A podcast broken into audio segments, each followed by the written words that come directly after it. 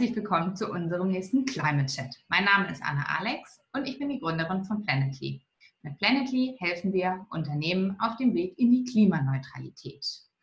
Wir reden heute über die Klimakrise, aber nicht aus wissenschaftlicher oder politischer Sicht, sondern aus ganz menschlicher Sicht. Dazu habe ich Interviews mit sogenannten Carbon Heroes. Carbon Heroes sind Menschen, die vorangehen, voranschreiten, leading by example, die die Dinge ansprechen, auch wenn man sich damit vielleicht mal unbeliebt macht und die teils auch unpopuläre Schritte unternehmen. Heute im Climate Chat bei uns der Carbon Hero Lawrence Leuschner. Hallo Lawrence, schön, dass du da bist. Hallo Anna. Für die, die dich nicht kennen, erzähl doch vielleicht mal kurz, wer bist du, was machst du? Ähm, genau, also ich bin Lawrence, ich bin äh, Co-Founder und CEO von Tier Mobility, den Scootern und den Mopeds, ähm, die es in Europa gibt. Ich habe äh, vorher Rebuy gegründet, dort ähm, haben wir knapp 100 Millionen Produkten ein neues Leben gegeben. Wir haben Produkte wie äh, Handys oder Laptops äh, repariert und dann weiterverkauft. Ähm, und davor habe ich auch äh, andere Firmen gegründet, aber eigentlich hat es angefangen, als ich neun war und habe in dem Warenlager von meinem Vater alte Retouren gefunden, die er immer weggeschmissen hat. Und irgendwann habe ich mich entschieden, sie auf dem Flohmarkt zu verkaufen, um ihnen ein, zwei, äh, ein, ein zweites Leben zu geben. Und das war letztendlich so der Start meiner unternehmerischen Reise. Ähm, und jetzt, äh, ja, ist ein paar Jahre her. Sehr cool. Ähm, legen wir mal los. Wann bist du zum ersten Mal auf den Klimawandel aufmerksam geworden? Und ähm, wie, hast du da direkt vielleicht, ne, oder wann hast du zum ersten Mal verstanden, dass das jetzt keine ganz normale Entwicklung ist und äh, die, die Erderwärmung einfach irgendwie ein natürliches Phänomen? Magst du uns darüber ein bisschen was erzählen? Klar, also das war, da kann ich mich sehr genau daran erinnern, das war 2006, Ende 2006. Und wir haben damals in Berlin-Kreuzberg in einer WG gewohnt. Äh, wir waren zu fünf. Wir waren fünf Jungs und äh, haben gearbeitet tagsüber mit 20 Leuten und haben damals unsere Firma, den Vorgänger von äh, Rebuy, aufgebaut, Trade a Game. Und das war eine Plattform für gebrauchte Videospiele. Ähm, und irgendwann ähm, kam ich dann auf ein Inconvenient Truth, also eine unbequeme Wahrheit bei Al Gore. Und das kam gerade raus und habe es mir dann angeschaut, mir die DVD geholt. Und ich habe dann ähm, danach ähm, war ich extrem traurig und nachdenklich. Ähm, ich habe dann zu meiner damaligen Freundin gesagt, ähm, mache ich eigentlich das Richtige in dieser Welt? Äh, wenn ich mal zurückschaue, will ich eigentlich stolz darauf sein, eine Firma gegründet zu haben, die Videospiele an und verkauft. Und äh, in diesem Moment gab es einen Impuls für Rebuy, dass ich gesagt habe, ich muss eigentlich ähm, mein Geschäftsmodell überdenken und vielleicht habe ich ja Impact mit meinem Unternehmen, aber vielleicht muss ich es einfach anders aufbauen und ein bisschen verändern.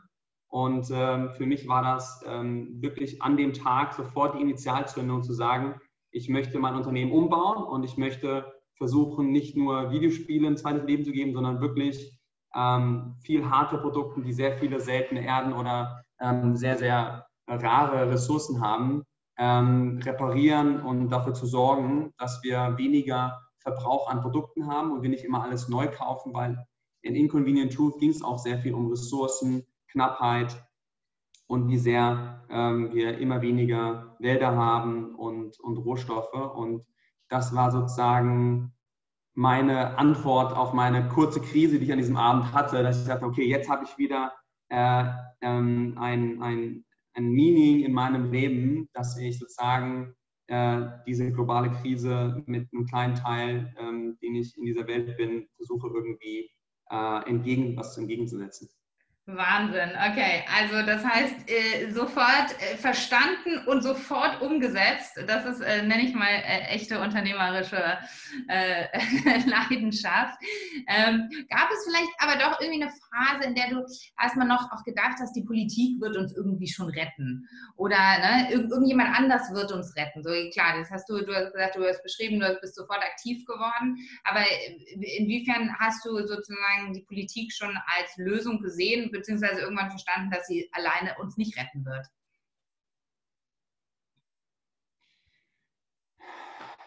Ich glaube, für mich ist die Politik immer sehr weit weg. Ähm, ich habe immer gesagt, wenn mein, wenn mein Vater damals sich bei der Tagesschau aufgeregt hat, dass irgendwelche Wittingen irgendwelche Entscheidungen treffen, dann habe ich gesagt, okay, äh, weißt du was, entweder ähm, du änderst was oder wir schauen uns es nicht mehr an, weil ich kann mir, ich kann mir das nicht anhören, zu diskutieren, was andere falsch machen. Ähm, da habe ich für mich, glaube ich, schon relativ früh abgeschlossen mit der Politik. Ich freue mich, wenn die Politik tolle Sachen macht, aber ich reg mich nicht mehr auf, wenn sie die Dinge äh, nicht so macht, wie ich, wie ich sie mir wünschen würde. Ähm, dementsprechend verfolge ich Politik relativ ähm, ähm, ja, wenig, äh, so dass man halt mitreden kann an gewissen Orten mit verschiedenen Leuten. Aber ich konzentriere mich zu 100 Prozent, dass ich mein, äh, meine Energie investiere, um auf der privaten Seite Unternehmen zu entwickeln, die dann Impact haben. Sehr cool. Gib uns mal ein paar Einblicke daran, wie du damit umgehst, wenn du dann mit Leuten sprichst, die sich vielleicht noch nicht viel mit der Klimakrise auseinandergesetzt haben oder mit dem ganzen Thema rund um Nachhaltigkeit. Man will jetzt ja auch nicht immer so zu missionarisch sein oder sowas. Wie gehst du damit um? Ja, witzigerweise war das, ähm, waren das in der WG dann harte Zeiten 2007 für meine, meine Mitbewohner. Ähm, ich habe dann immer schön immer die Lichter ausgemacht und dann auch immer gerne darauf hingewiesen. Ich habe gerade nochmal dein Licht ausgemacht und äh, natürlich mussten dann alle Energiesparnamen müssen wir dann investieren und dann haben wir habe ich wirklich ähm, so viel CO2-Measurements gemacht. Damals gab es keinen CO2-Rechner. Damals gab es irgendwie das bayerische ähm, äh, Ministerium, da konnte man seine CO2-Werte eintragen. Ähm, oder man, man, hat seine CO2-Werte bekommen, wenn man eingetragen hat, in welchem Haushalt man lebt, ob man äh, was eine neue Waschmaschine, Altwaschmaschine hat, man Auto, reist man und so weiter. Und habe dann gesehen, ähm, auch wenn ich jeden damit nerve, das Licht auszumachen in der WG und dass wir weniger Fleisch essen und so weiter, ist mir aufgefallen, dass auch der Beitrag vom Auto, und wir sind alle Fahrrad gefahren, ähm, nicht so den großen, äh, also hat einen riesen Impact, aber der größte Impact hat dann eigentlich die Reisen, die wir dann fürs Unternehmen gemacht haben, gerade mit dem Flugzeug. Und das war dann natürlich auch ähm, ja, schwierig, ähm, dann auch mit, mit äh, für einen selbst dann auch ähm, sich, sich sozusagen eine Lösung zu finden, wenn man die Natur liebt und man will irgendwie nach Südamerika und will die Welt entdecken und man hat dann sozusagen diesen CO2-Ausstoß und der hat dann so den ganzen positiven Effekte, die man hatte vor und war so stolz auf die Werte, die man eingetragen hat, einfach mit ins Negative getrieben und war auf einmal schlechter als der Durchschnitt in Deutschland. Ähm, ich glaube, da habe ich, glaube ich, habe ich neben meinen WG-Mitbewohnern, glaube ich, sehr viel mit mir selbst gekämpft, wie ich das für mich löse. Und ähm, ich glaube, dass ich, ich, versuche selbst jetzt als Vegetarier oder fast Veganer auf, auf ähm, Einladungen, klar gibt es bei mir zu Hause, ähm, sage ich mal, ähm, kein Fleisch und, und äh, versuche dann Leute zu überzeugen über Genuss und über, sage ich mal, die Experience, was Besseres zu bieten. Ähm, ich bin aber keiner, den du jetzt triffst und der einen langen Vortrag hält, warum dein Fleisch, was du gerade isst, äh, gerade einen Impact hat. Ähm, aber ich glaube, meine Freunde wissen schon, ähm, wie, ich, wie ich eingestellt bin und hoffe einfach, dass, ähm, dass sie vielleicht ähm, manchmal inspiriert werden oder auch nicht. Und wie hast du das ganze Thema in die Firma getragen dann? Und gab es da auch vielleicht dann Kollegen und Mitarbeiter, die das nicht so gut fanden? Ja, also nochmal zurück zu Trading Game Rebuy. Ähm, das war 2007 tatsächlich. Und, ähm, und wir sind dann, ich bin dann zu meinem Gründerteam gegangen, habe gesagt, ich würde gerne die Firma umbenennen. Ähm, ich würde gerne die Firma auf grün drehen. Ich will neue Kategorien einführen. Und da waren alle heiß äh, drauf und fanden es auch cool. Und ich habe ja auch schon vorher mit meinem Gründer darüber gesprochen, dass wir die Kategorien erweitern wollen. Und das hat sich eigentlich sehr schnell gefügt und dann mussten wir unsere Investoren überzeugen. Aber das war, als, als ich diesen Moment hatte, ähm, glaube ich, eine Woche später hatten wir ein Projektteam und haben genau überlegt, wie sieht die Brand aus. Also Rebuy in, den ersten, in der ersten Woche, als gelauncht wurde, hatte, ein, hatte ähm, einen CO2-Rechner, wie viel du sparst, wenn du jetzt äh, das Buch gebraucht von uns kaufst ähm, und, und wie viele ähm, Bäume wir retten am Ende. Wir hatten einen Zähler, also das war, das war fast, sah eher aus wie so eine NGO-Seite. Conversion ging rapide nach unten ähm, und irgendwann mussten wir uns dann beugen und mussten die ganzen ähm, Bäume wegnehmen, die wir auf der Webseite hatten und so weiter. Aber das war wichtig. Man brauchte diesen Impuls, den musste man erstmal radikal machen und dann musste man natürlich auch als ähm, venture-getriebenes Business ähm, die Conversion Rate wieder retten. Super cool. Und wie hast du die Investoren überzeugt, beziehungsweise wie haben die reagiert? Ja, man muss natürlich die Investoren das dann ein bisschen anders verkaufen. Ähm, da geht es natürlich um große Märkte. Wir werden das Gebrauchkaufhaus im Internet und ähm, ich glaube, wir haben das, das, den grünen Gedanken da gar nicht so richtig an die, äh, auf die Frontseite gepackt. Ähm, aber wie gesagt, also es trifft ja jeden und über die Zeit haben die Leute immer mehr verstanden, worum es uns damals geht äh, und, und wie sehr, ähm, glaube ich, auch ähm, Unternehmer, Unternehmerinnen ähm, ja, Initialen, äh, Initialzündungen sein können, genauso wie du äh, mit Planetly ähm, versuchst, auch viele Unternehmen jetzt davon zu überzeugen, ähm, das richtig zu messen und, und, und den Impact dann irgendwie auch auszugleichen. Ich glaube, ähm, das ist so das Spannende, was ich bei Unternehmern und Unternehmerinnen finde, dass man einfach startet und dann verstehen auch die Investoren das und hoffentlich gibt es dann Konsumenten, die das dann toll finden und dann gibt es mehr Konsumenten, dann sprechen die drüber und dann gibt es Wettbewerber, was ja dann auch wieder gut ist, weil man mehr Impact hat insgesamt in der Industrie. Also ich glaube, äh, es braucht einfach nur ein bisschen Zeit und ich habe dann irgendwann, ähm, das war glaube ich fast zehn Jahre später, nee, acht Jahre später habe ich dann Al Gore getroffen ähm, und, und, und habe ihm diese Geschichte erzählt und äh, das, der Konsens aus der Diskussion mit ihm war, dass man muss Produkte bauen, die am Ende einfach, ähm, einfach besser sind. Ja? Und es geht nicht darum, dass sie nur nachhaltig sind, sondern sie müssen einfach besser sein. Und äh, ich glaube, ähm, beim Essen ist es so, es ist einfach frischer, ähm, es schmeckt besser und wenn dann es einfach nachhaltiger ist, dann kaufen mehr Leute Bio. Ähm, genauso ist es, äh, wenn es ein USP gibt auf Secondhand und es gibt irgendwie eine Garantie dazu, dann kauft man halt auch äh, Secondhand. Und genauso ist es auch bei der nachhaltigen Mobilität. Ähm, wenn man merkt, dass man einen Vorteil hat und kann sein Auto zu Hause lassen, dann steigen Leute um. Und äh, ich glaube, das ist, äh, am Ende muss man Konsumenten überzeugen und damit letztendlich auch ähm, äh, die breite Masse. Super cool. Gab es in der ganzen Zeit jemanden, der dich ganz besonders inspiriert hat? Ich glaube definitiv ähm, Al Gore, absolut. Ähm, ich glaube auch, ähm, als ich meine Reise gemacht habe in Südamerika, habe ich ein Buch intensiv gelesen, äh, Alexander von Humboldt, ähm, die, ich glaube, das heißt Entdeckung der Erde. Und der hat, wann war das, im 19. Jahrhundert schon über den Klimawandel gesprochen, weil er gemerkt hat, dass da, wo Leute, äh, wo Menschen leben, sich die Natur verändert. Mhm. Und ähm, sie sich sozusagen nicht so schnell erholen kann, wenn man mit Landwirtschaft anfängt und so weiter.